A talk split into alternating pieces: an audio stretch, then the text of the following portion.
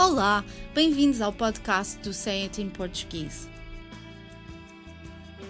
As línguas estão cheias de expressões coloquiais, idiomáticas, ditados e provérbios que acrescentam nuances à mensagem. Mas nem sempre é fácil compreender o seu significado pelo contexto onde se encontram, e por isso gostaríamos de explicar o que querem dizer. Quando queremos criticar uma ambição desmedida, dizemos quem tudo quer, tudo pede. Correto? Esta expressão funciona como uma espécie de aviso ou conselho para as pessoas que querem sempre mais do que já têm. A expressão sugere que, quando alguém não sabe quando parar, pode correr o risco de perder tudo o que já tem.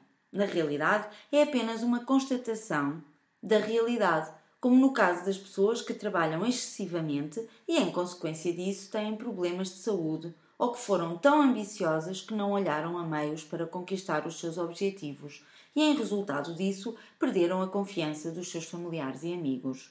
Já o famoso Pedro Antônio Vieira dizia num dos seus sermões: Quem quer mais do que lhe convém, perde o que quer e é o que tem. E também não me espanta que esteja relacionada com a fábula da galinha dos ovos de ouro, do fabulista grego Esopo, o conto dos irmãos Grimm, que substitui a galinha por um ganso, ou outras histórias semelhantes contadas na Indonésia ou na China. Conheces esta fábula? A história da galinha dos ovos de ouro? Já ouvi falar. A versão que eu conheço é bastante simples. Um camponês muito velho e muito pobre recebeu a visita de uma fada que o prometeu ajudar. A partir desse dia, a galinha do velho camponês passou a pôr todos os dias um ovo de ouro. Não contente com o seu ovo de ouro diário, o velho achou que, matando a galinha, iria encontrar dentro dela uma enorme riqueza que o tornaria ainda mais rico do que já era. Convencido disso, pegou numa faca e matou a galinha, apenas para descobrir que no seu interior não havia nenhum ovo de ouro.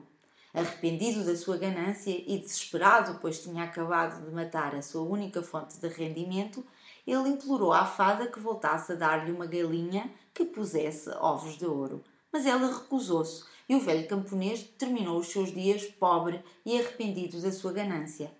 No teu país há uma história semelhante ou parecida? Conta-me. Acho que essa história também existe na minha terra natal. Essa fábula é internacional e também a conhecemos. A moral dessa fábula é a expressão desta semana: quem tudo quer, tudo perde. Falta dar alguns exemplos de uso. Para impressionar o meu chefe, disse-lhe que conseguia fazer o relatório anual sozinha, mas no fim não consegui respeitar o prazo de entrega e ele ficou chateado. Quem tudo quer, tudo perde. O meu marido é completamente viciado em desporto. Quis fazer três maratonas num ano e esforçou-se tanto que acabou por ter um infarto.